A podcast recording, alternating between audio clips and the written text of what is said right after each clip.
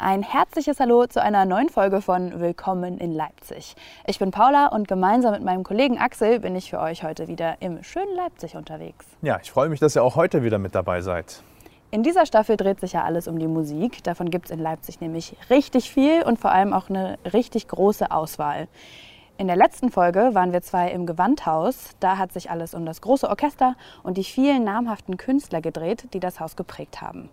Heute geht es hauptsächlich um einen einzigen Künstler, der die Stadt geprägt hat, Felix Mendelssohn Bartholdy. Dem ist hier ein ganzes Museum gewidmet und vor dem stehen wir jetzt. Ja, von außen sieht es eigentlich fast schon unscheinbar aus. Drin gibt es aber ordentlich was zu entdecken.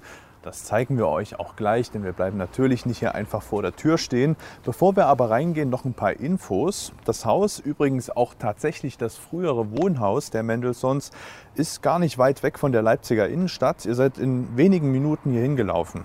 Am besten ihr orientiert euch dabei an der Leipziger Notenspur, einem Weg, der euch auf über fünf Kilometern durch die Stadt führt. Und das Mendelssohn-Haus ist Station 2. Ja, Axel, du hast es schon gesagt, das war ähm, eine Wohnstätte von Mendelssohn, tatsächlich die letzte übrig gebliebene.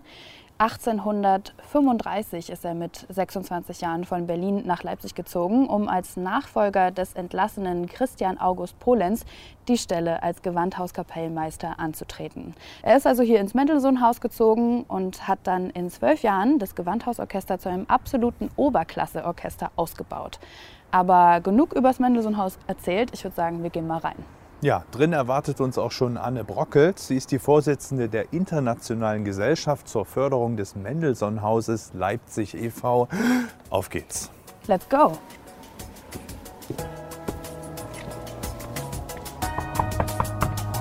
Willkommen in Leipzig, der Podcast für deine Leipzig-Reise.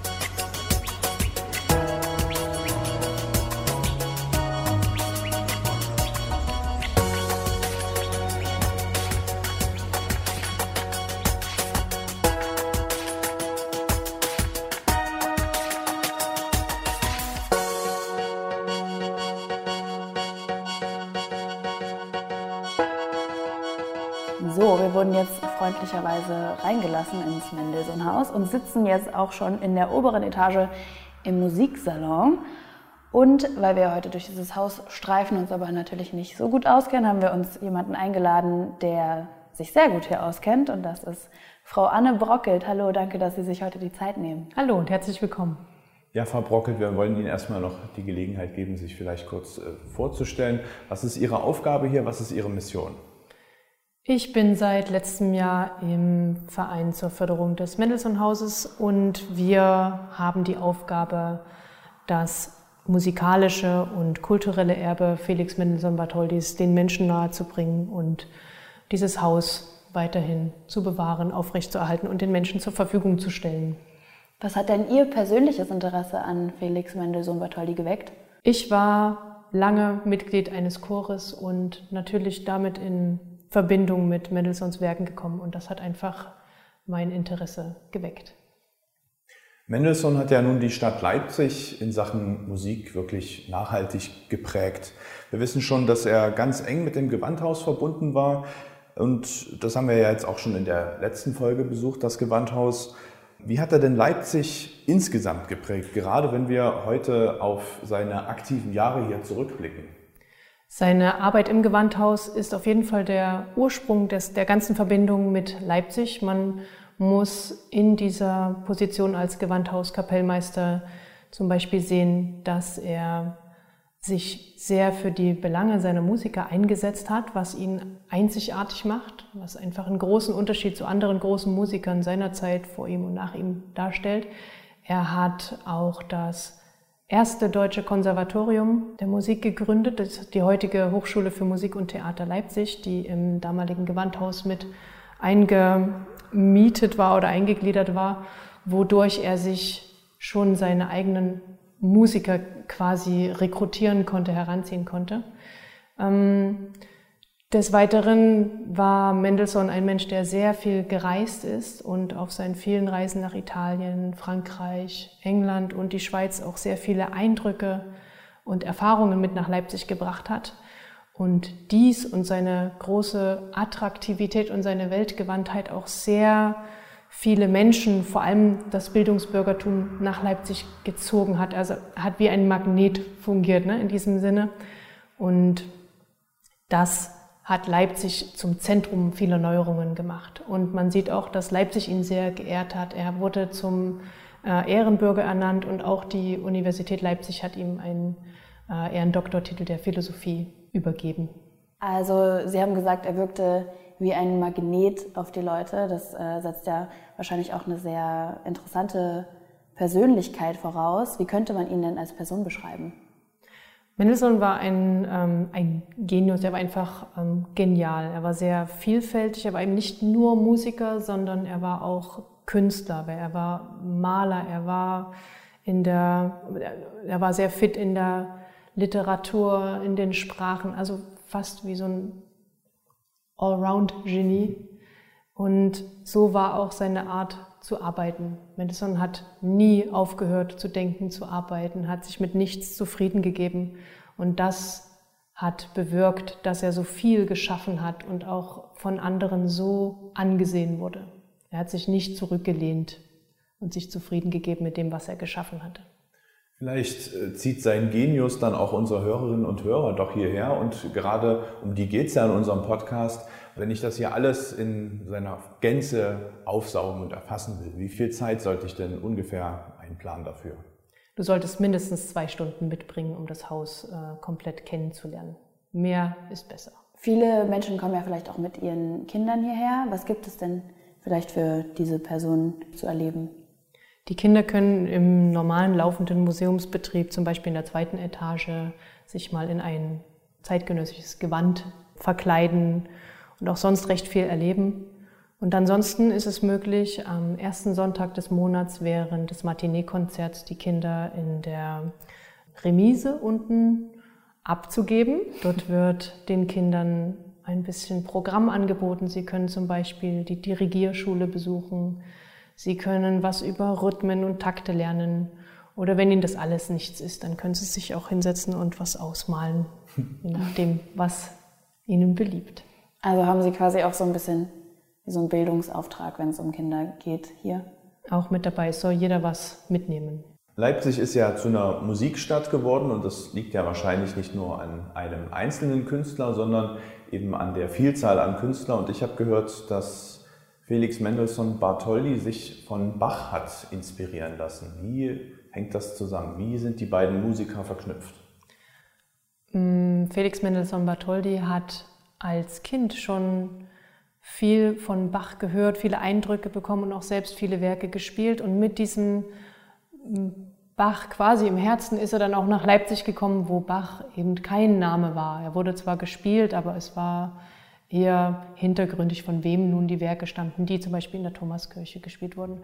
Und er in seiner neuen Position als Gewandhauskapellmeister hat Bach an die Tagesordnung gebracht. Er hat ihm zum Namen gemacht. Er hat einen Plan entworfen, wo die Werke Bachs zum entsprechenden Zeitpunkt des Jahres wieder äh, ins Konzert gebracht wurden und damit den Leuten diese alte Musik wieder ins Gedächtnis gerückt. Und wenn wir heutzutage durch Leipzig laufen, sehen wir überall Bach. Ja, das ist das, was die ersten Eindrücke ausmacht. Und wenn wir aber nun Bach sehen, wissen wir im Untergrund, das ist Mendelssohns Werk. Wir besuchen in diesem Podcast eben auch das Bachmuseum. Das heißt, man könnte quasi sagen, ohne Mendelssohn hätte es auch das Bachmuseum nicht gegeben. Genau so ist es. Sehr interessant. Ich würde das, äh, unser Gespräch jetzt gerne ein, mit einem bisschen persönlicheren ähm, Aspekt nochmal beenden. Und zwar bei all den Aspekten, die wir jetzt schon besprochen haben, was das Mendelssohn-Haus alles macht und ist, was ist denn Ihr persönlicher Favorit? Mein persönlicher Favorit in diesem Haus ist genau dieser Ort, in dem wir uns jetzt befinden, der Musiksalon, in dem sonntags die Matinee-Konzerte abgehalten wurden. Und hier können wir die originale Einrichtung noch bestaunen und vielleicht auch fühlen. Wir können nachempfinden, wie es sich angefühlt haben muss, sonntags hier die Gäste zu empfangen, die Musik zu hören, die Gespräche zu belauschen und die Leute in ihre ähm, Kleidung anzuschauen. Für mich ist das etwas ganz Besonderes und hier hat man das Flair was dieses Haus eigentlich ausmacht. Also der Raum hier ist tatsächlich sehr eindrucksvoll und ich kann mir das auch gut vorstellen und ich glaube mich zu erinnern, dass ich hier tatsächlich als Schüler auch schon ein Konzert erlebt habe. Ich bin gespannt auf die vielen anderen interessanten Räume, die wir uns jetzt gemeinsam noch anschauen werden. Insofern vielen Dank für Ihre Zeit und Ihre Expertise. Vielen Dank. Gerne Danke, schön. Frau Brockel. Danke für Ihre Zeit. Danke. Tschüss. Tschüss.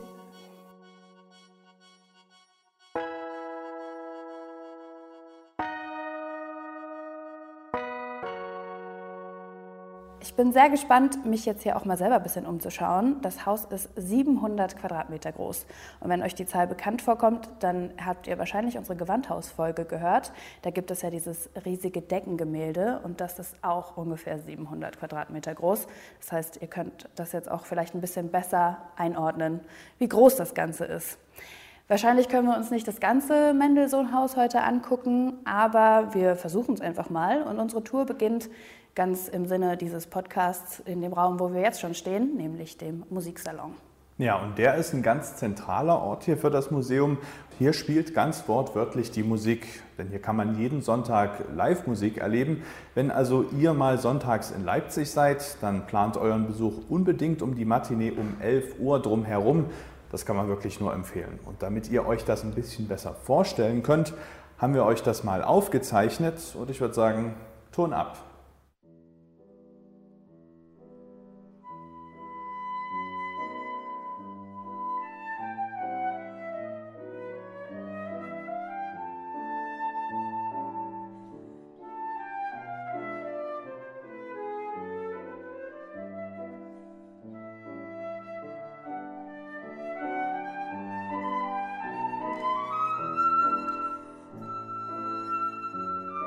Das, was ihr hier gerade hört, ist ein Duo-Konzert von Josephine Oleg an der Flöte und Marianne Salmona am Klavier. Und die ganz großen Kennerinnen und Kenner haben auch gemerkt, dass das Stück selbst gar nicht von Mendelssohn ist. Muss es auch gar nicht sein. Das Mendelssohn-Haus bietet Künstlern und Künstlerinnen aus aller Welt eine Bühne, egal ob Mendelssohn, Bach, Fauré oder Beethoven. Lasst euch also einfach überraschen. Ihr könnt aber auch unter mendelssohn-stiftung.de nach dem aktuellen Spielplan schauen.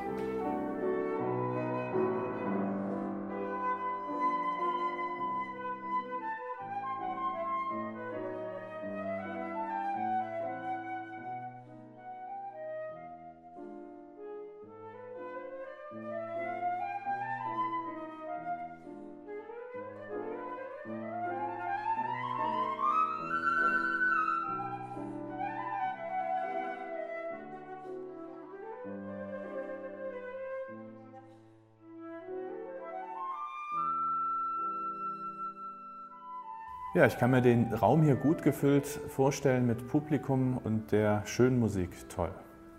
Ja, und ich sehe auch, da kommt schon unsere Gesprächspartnerin, unsere zweite für heute, Christiane Schmidt. Hallo. Hallo. Ich bin Axel, das ist Paula und wir machen heute hier eine Tour gemeinsam. Es ist schön, dass ihr da seid und gerne führe ich euch ein bisschen rum. Super. Vielen Dank. Vielleicht erzählst du ganz zu Anfang erstmal, was dein Job hier ist. Ja, das ist im Prinzip ganz einfach. Ich bin für die Veranstaltungsorganisation zuständig, also für alles, was hier mit Musik, mit Reisegruppenführungen, Sonderkonzerten zu tun hat. Wir sind zwar keine Reisegruppe, aber wollen uns doch heute ein bisschen hier umschauen. Wir sind, wie gesagt, gerade im Musiksalon. Vielleicht kannst du uns noch ein bisschen was darüber erzählen, was hier so passiert oder was früher passiert ist, als Mendelssohn hier noch gelebt hat. Gerne. Ihr habt ja gerade die Musik gehört und ihr habt eigentlich den besten Eindruck von diesem Musiksalon gewinnen können. Genauso war es früher. Die Mendelssohns haben hier mit vielen Freunden musiziert. Äh, Mendelssohn saß meistens am Flügel, hat äh, improvisiert. Jemand hat vielleicht ein Quartett mitgebracht und man hat es hier gemeinsam aufgeführt. Und auf die Weise kam man gesellig zusammen, hat Musik gehört, über Musik gesprochen und in diesem Rahmen, in diesem herrlichen, originalen Rahmen hat das alles stattgefunden. Mit dem mit den lindgrünen Wänden und dieser Malerei, dieser äh, Wandgliederung und diesen Medaillons. Also genauso haben die Mendelssohns auch mit ihren Gästen sich hier in diesem Salon getroffen. Und da hat man tatsächlich schon einen guten Eindruck, glaube ich, wie das hier früher ausgesehen hat. Ich glaube, es ist ja alles so wirklich original nachempfunden oder restauriert hier. Eigentlich ist alles original, was ihr hier sehen könnt, auch der Fußboden. Wenn der reden könnte, würde der uns ganz viele Geschichten erzählen von Mendelssohn, seiner Frau, von den Gästen, von den Kindern, die hier sicherlich auch gespielt haben. Das ist ein sehr eindrückliches Gefühl, äh, sich vorzustellen, dass Mendelssohn selber und seine Familie hier über genau den gleichen Fußboden schon gelaufen sind. Ja, man kriegt so ein bisschen Gänsehaut. Ne? Total, ja.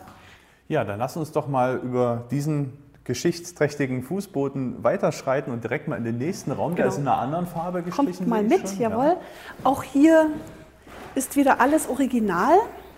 Stellt es euch vor, es ist eine ganz normale Wohnung. Wir sind natürlich jetzt sehr ehrfürchtig, weil die Mendelssohns hier gewohnt haben, aber in Wirklichkeit ist es eine ganz normale bürgerliche Wohnung.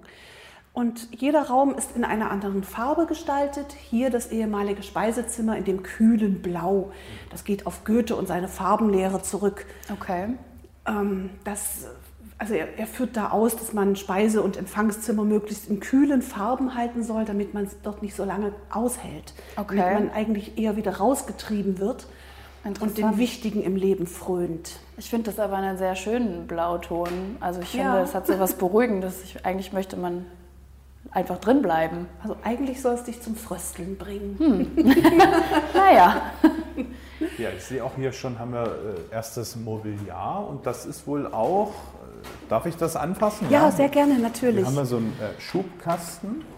Eine glänzende schwarze Kommode. Ja. ja, das sind unsere Vitrinen, die man wirklich anfassen darf und soll, die Schube herausziehen und dann findet man ganz viele Informationen über Mendelssohn, über sein Leben, über Leipzig als Musikstadt, die Entwicklung Leipzigs zur zweiten Musikstadt nach Wien in Europa zum Beispiel.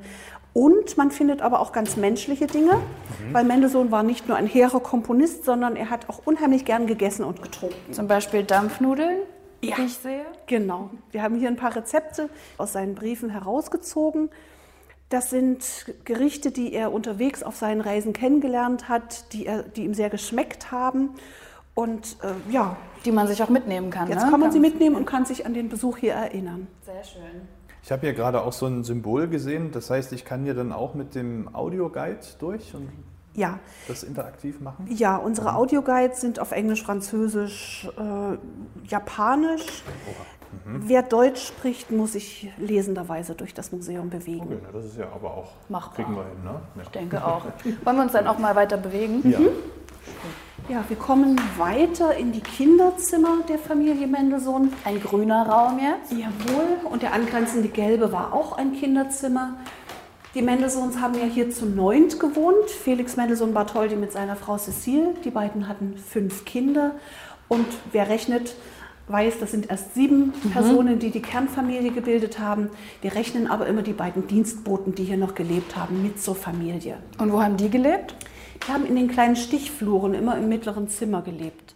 Auf der Seite der Kammerdiener Johann und auf der anderen Seite das Hausmädchen. Hier in dem Raum steht außerdem ein Flügel. Was hat es denn mit dem auf sich? Das ist ein historischer Flügel tatsächlich, der auch noch spielbar ist sehr schwer zu stimmen, das braucht immer ganz viel Zeit, aber das lohnt sich auch, weil man hört tatsächlich dann mal die Klänge des 19. Jahrhunderts, die so ganz anders sind als unsere ganz klaren, definierten Klänge. Mhm. Hier mulmt es mal ein bisschen in der Tiefe und in der Höhe ist er ein bisschen klirrig, aber das gibt eben auch ein ganz besonderes äh, Klangbild. Was Authentisches, ne? Auf ja. jeden Fall. Ja, ich glaube, er darf auch etwas murren. 1848, der hat ja schon einige Jahre ja. mitgemacht. Ist also ein Jahr nach Mendelssohns Tod entstanden, aber trotzdem hat er die Mechanik derzeit, äh, die Mendelssohn ja selber miterlebt hat und die er auch mit durchaus bestimmt hat mit seinen Kompositionen dürfte ich mich da vielleicht einmal kurz dran probieren. Also ich kann zwar nicht Klavier spielen, aber so. Aber du kannst ja einen Dreiklang mal spielen. Aber seid vorsichtig, jetzt ist er nicht gestimmt. Das ist nicht ganz das schönste Erlebnis. Ich bin gespannt. Ich weiß nicht mal, wie man einen Dreiklang spielt, ehrlich gesagt. Fällt das auch gar nicht auf, wenn er nicht gestimmt ist.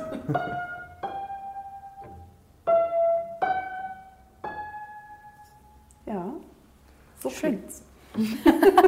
das nicht gestimmte 19. Jahrhundert.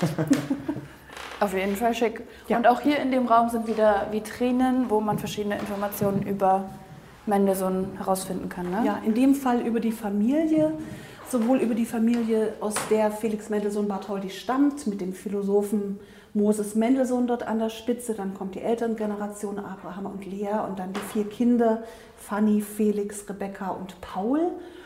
Und hier auf der Seite hat man dann Informationen über die Familie, die Felix selber gegründet hat mit seiner wunderschönen Frau Cecile und äh, auch den Abbildungen der Kinder. Du hast gerade schon den Namen Fanny erwähnt, die Schwester von Felix Mendelssohn Bartholdy. Und die hat ja selber auch Musik gemacht, richtig? Ja, sie ist die ältere Schwester und die beiden sind auch musikalisch zusammen erzogen worden. Und sehr schnell hat sich herausgestellt, dass die beiden wirklich genial waren. Die beiden anderen, Rebecca und Paul, waren auch gute Musiker. Aber es gibt so einen niedlichen Ausspruch von Rebecca, die hat mal gesagt, wenn meine beiden älteren Geschwister, Fanny und Felix, auf musikalischem Gebiet nicht so genial gewesen wären, hätte ich in meiner Familie als sehr gute Musikerin gegolten. Mhm. Da sieht man so ein bisschen, was da los war bei den Mendelssohns. Die beiden haben also immer den Vogel abgeschossen, wenn es um Konzerte ging.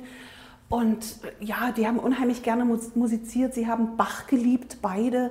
Und sie hatten beide ein sehr tiefes musikalisches Verständnis. Und Fanny war eben eine fantastische Pianistin. Das hört man auch an ihren Kompositionen. Wenn sie für Klavier geschrieben hat, dann ist das immer unheimlich verziert und auch schwer zu spielen. Also man bricht sich da fast die Finger. Und ähm, da sieht man eben, dass sie wirklich eine sehr, sehr gute Pianistin gewesen ist. Gibt es denn hier auch noch einen Bereich, der eher der Schwester, also Fanny, äh, gewidmet ist, wo man mehr über sie erfahren kann? Tatsächlich, wir haben 2017 einen neuen Museumsbereich geschaffen, der sich Fanny widmet, mhm. der so ein bisschen ihre Berliner Wohnung nachbildet. Man kann also Einblick in den Musiksalon in Berlin haben und ähm, man, es gibt einen wunderschönen Film zu sehen, ähm, in dem erklärt wird, wie die Sonntagskonzerte bei den Mendelssohns entstanden sind. Eine Tradition, die Mendelssohn ja dann mit hier nach Leipzig gebracht hat. Ähm, ja, und man lernt wirklich sehr viel über Fanny und ihre musikalischen Ideen, über das, was sie gefühlt hat, was sie wollte. Und ich glaube, das ist sehr anschaulich und viele sind auch sehr gerührt an dieser Stelle. Sehr schön. Wir haben noch einen äh, Raum hier vor uns. Da sind so, so Kordeln davor gespannt. Und der ja. ist in so einem Mintgrün. Was war denn das für ein Raum? Das war das private Zimmer von Cecile ihr Salon, in dem sie möglicherweise ihre Freundinnen zum Tee empfangen hat. Auf jeden Fall hat sie hier ihre Nadelarbeiten erledigt, weil ihr seht da hinten dieses Nähtischchen. Ja. Ähm, es ist ja ein sehr schöner heller Raum und da kann man natürlich gut seine Handarbeiten machen. Zum Beispiel auch dieser Schirm, das ist ein Ofenschirm, den hat sie selber gestickt. Ein Ofenschirm, den stellt man vor den Ofen, damit es nicht so heiß ist? Vor das, nein, vor das hässliche Ofenrohr. Ah, okay. Also vor diese Öffnung, ah. die ja nur bei Berliner Öfen nicht so besonders schön ist. Mhm. Und da wird es damit verkleidet oder Verstehe. verdeckt. Auch schön für Sie wahrscheinlich so ein bisschen einen Rückzugsort zu haben vor Ihren fünf Kindern. Denke ich auch. Also, obwohl die beiden Kinderzimmer liegen natürlich strategisch sehr günstig ja. zwischen dem Esszimmer, wo das Personal das Silber geputzt hat, und dem Zimmer von Cecile, wo sie sicherlich dann auch mal immer die Tür öffnen konnte und sagen konnte, Psst, ja. der Vater komponiert gerade. Stelle ich mir gern so vor. Und wo hat der Vater komponiert? Gleich gegenüber. Wir können ja mal hingehen im Arbeitszimmer.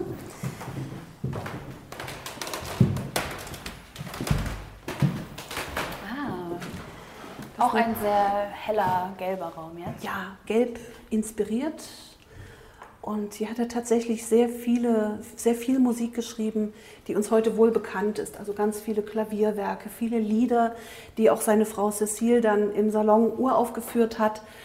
Ähm, hier entstanden ist das Oratorium Elias, sein zweites Oratorium. Dann auch unter dem Eindruck des Todes seiner Schwester Fanny hat er das Opus 80 geschrieben, ein wunderschönes Streichquartett. Und auch äh, sehr bekannt ist sein Opus 66, das zweite Klaviertrio, das er geschaffen hat.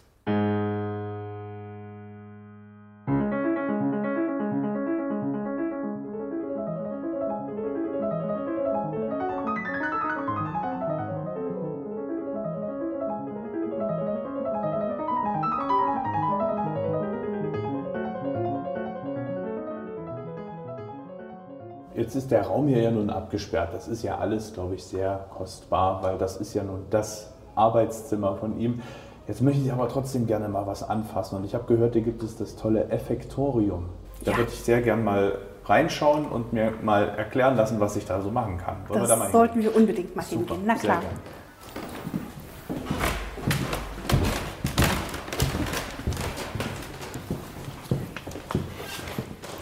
Müssen wir die Treppe nach unten gehen in das Erdgeschoss. Ist die Treppe auch noch originalgetreu? Ja, das ist tatsächlich die originale Treppe, über die alle Gäste zu den Mendelssohns gelangt sind. Und ja, hier ist er selber, wenn er von den Gewandhauskonzerten gekommen ist, nach oben geschritten, bestimmt manchmal etwas müde, weil Dirigieren ist ja doch etwas Anstrengendes. Aber ich stelle mir gern vor, wie er dann so hier zur Hintertür, auf die wir gerade zulaufen, hereingekommen ist, dann die Treppe beschritten hat und dann in seine warme Wohnung gekommen ist, wo ihn seine Familie willkommen geheißen hat. Ja, ist auch wirklich eine sehr wohnliche Wohnung, finde ich.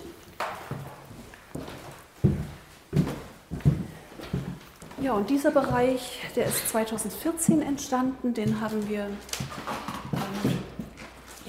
als neuen Bereich für das Museum hinzugefügt, damit die Gäste tatsächlich mal mit Musik umgehen können. In der ersten Etage hat man halt so dieses kontemplative, etwas ruhig gehaltene Museum und hier soll es natürlich ein bisschen lebhafter zugehen. Hier darf man in der Bibliothek sich mit den iPads beschäftigen, die Werke von Mendelssohn und auch von äh, Fanny sich anhören, miteinander vergleichen.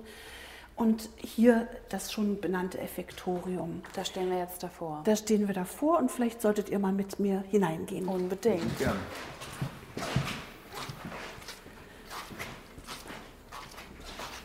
Dieser Raum ist ein wunderbares Instrument, um Kindern sehr viel über ein Orchester oder auch über einen Chor beizubringen. Und nicht nur Kindern. Also wir erleben das auch, dass Erwachsene sehr dankbar diese Informationen aufnehmen. Wir haben den Raum geschaffen, um Mendelssohn als Dirigenten auch darzustellen und um vor allem auch unseren Besuchern klarzumachen, wie schwer es ist, ein Dirigent zu sein. Ja. Was Ganz- der alles können muss. Mhm. Ganz kurz, um den Raum so ein bisschen zu beschreiben. Momentan ist hier überall weißes Licht und hier stehen ähm, Lautsprecher, ich denke mal so zwölf. Ungefähr. 13 sind 13, es, ja. ganz knapp. Und davor ist eben ein äh, weißer Bildschirm, an den man sich dann bestimmt stellt, richtig? Ja, dieser Bildschirm ist natürlich, enthält einen Computer und ähm, er soll das Dirigierpult darstellen. Okay. Du siehst ja auch den Taktstock dort liegen und diese Säulen, die hier zu sehen sind, das sind die 13 Instrumentengruppen eines Orchesters. Alles klar. Und die Na, kann ich dann mit dem Taktstock ansteuern und dann hier selber zum Jawohl, Dirigenten werden. Wir haben zwei Orchesterwerke und zwei Chorwerke aufgespielt und ja, ihr könnt einfach mal rangehen und euch ausprobieren. das dann ist, glaube ich, das mal Beste. Ja. Also ich stehe jetzt hier ähm, mit dem Dirigierstock schon in der Hand Mhm. und hier steht, bitte wählen Sie ein Musikstück aus der Liste Mendelssohnscher Werke. Ja, das solltest du dann tun. Dann mache ich das mal. Ähm, ich nehme, denn er hat seinen Engeln befohlen. Äh, bewegen Sie, ja. Der Chor stimmt schon. Ah ja. Bewegen Sie den Taktstock innerhalb der marki des markierten Bereiches und versuchen Sie diesen zu, nicht zu verlassen. Genau. Du müsstest noch wählen, ob du mit Dirigieren abspielst oder ohne. Mit natürlich. Okay. Ja, und jetzt bewege ich den Taktstock hier vor Ja. einem Sensor. Und du machst es sehr elegant. Solange dieses Symbol grün ist, kann die Kamera die Stockbewegungen sehen. Okay. Und du hörst schon, du bist jetzt diejenige, die das Tempo Ja, das heißt, wenn beeinflusst. Und das ist ja ein ganz wichtiger Teil einer Interpretation. ich, absolut. Das heißt, wenn ich jetzt schneller gehe, Die kommen sofort mit. ja, Ja? sofort. Ich Anders als richtige. Sänger in einem Chor, das ist immer etwas träger, aber Ja. ähm, ja. Und hier unten habe ich so eine Geschwindigkeitsanzeige und da sieht man dann, ob Paula zu schnell oder zu langsam ist. Gerade bist bin du zu etwas langsam. Zu langsam. Okay. Das würde ich gar nicht so sagen, weil So. es ist ja ihre Interpretation. Ah. Sie ist Ah. jetzt die Chefin und Ja. sie sagt, wie sie es haben möchte. Natürlich, irgendwann kommen ihr die Sänger über den Hals und sagen, als, gerade als Sopran, diesen Ton kann ich so lange unmöglich halten. Aber es ist ja ein Spiel. Man kann sich hier ein, einfach ausprobieren. Und zum Glück sind diese Sänger hier sehr geduldig. Man sieht auf, den, ähm, auf diesen verschiedenen Säulen auch die verschiedenen Stimmarten, richtig? Also Alt, Sopran, Die Stimmgruppen, ja. äh, Stimmgruppen, Bass und Tenor. Und kann man die auch äh, einzeln anwenden oder verschieden kombinieren? Ja, ihr vielleicht? könntet einfach mal alle stumm schalten. Alle und dann, Stimmen, ja. Jawohl. Und dann euch die Stimmgruppe raussuchen, die euch besonders interessiert. Und Na, Axel, was kann zum? Beispiel seine Partie den, mal studieren. Den Tenor 1 und 2, die dürfen jetzt. Jetzt ist gerade der Sopran wieder dran, aber der Tenor kommt sofort. Aha. Machen wir ein bisschen lauter. Wir haben also Tenor 1 und 2, für die, die sich jetzt wundern. Ja. Haben wir nur den ersten? Ah ja. Super. Mach mal noch ein Alt dazu. Ui, das war Das war Sopran. Sopran. Auch sehr schön.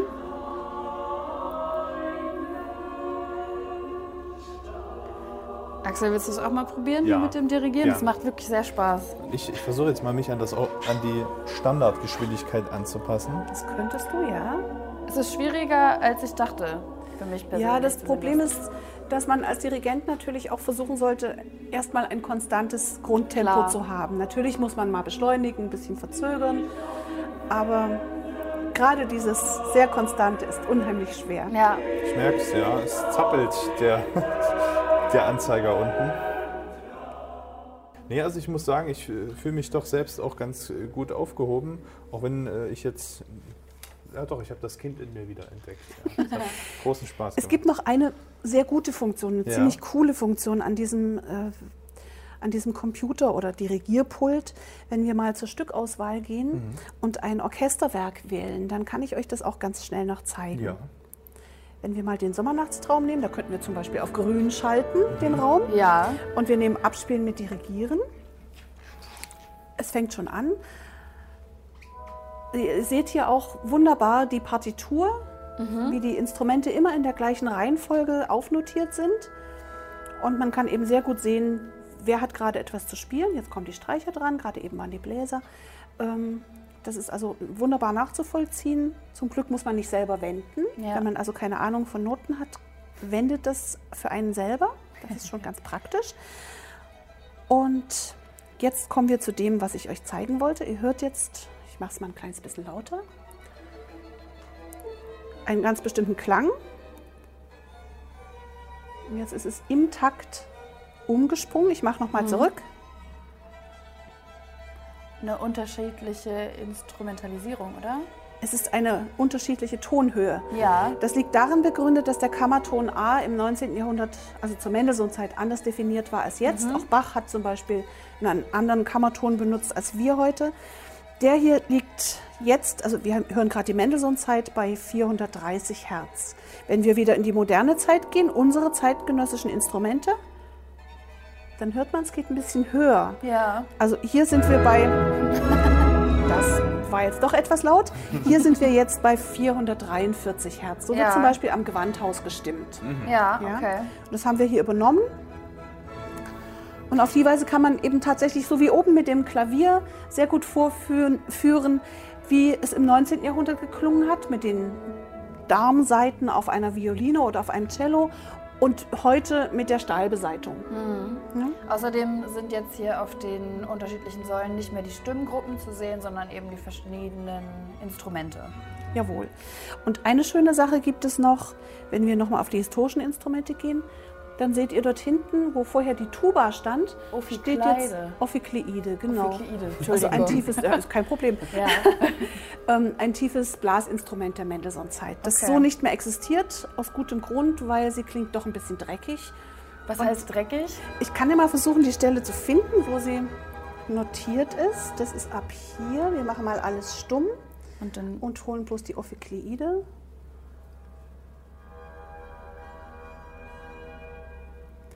Ich gehe nochmal zurück.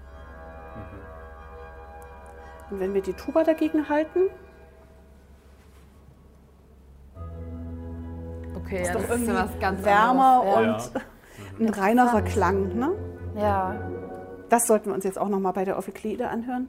Das ist nämlich ganz. Das ist schon Ja. ein großer Unterschied. Das ist wirklich ein Unterschied und manchmal ist es eben gut, wenn man nicht nur historisch spielt, sondern auch die Instrumentenentwicklung mit beachtet. Alles klar. Ja, sehr interessant. Und nicht nur zu empfehlen für Kinder, sondern eben auch für eigentlich alle Altersgruppen. ne? Ja, ich denke schon, dass wenn man hier am Pult steht, man den Besuch im Museum noch mal so ein bisschen sacken lassen kann, man runterkommt, alles noch mal Revue passieren lässt. Für die meisten Besucher ist es wirklich ein großer Spaß, aber ich Ja. möchte euch den auch nicht beschneiden, sondern probiert es gerne noch mal aus. Ja. Danke fürs Zeigen. Danke, dass du dir die Zeit genommen hast, Christiane, und uns so ein bisschen durch äh, das Haus heute geführt hast. Sehr gerne. Es hat mir großen Spaß mit euch gemacht. Ja, uns genauso. Ich glaube, wir probieren uns jetzt hier noch so ein bisschen am Dirigieren, ne, Axel. Oh ja, und ich muss auch wirklich sagen, das ist ja ein tolles Beispiel für die großartige Präsentation hier im Museum, dass es eben nicht einfach nur ein paar alte, staubige Möbel sind und ein paar Infotafeln, sondern dass man hier wirklich selber äh, interaktiv sein kann und ja, die Musik hautnah erlebt. Das finde ich wirklich toll. Das Mendelssohn-Haus hat also schon mal gut vorgelegt, aber ich denke, unsere nächste Folge wird dem in nichts nachstehen, denn wir sind dann unterwegs zum Bach-Museum. Ich freue mich schon. Alle Infos zum Podcast Willkommen in Leipzig sowie alle Folgen zu Nachhören findet ihr wie immer unter leipzig.travel. Und damit tschüss und bis zum nächsten Mal. Macht's gut, ich werde Sie noch ein bisschen dirigieren. Bis zum nächsten Mal.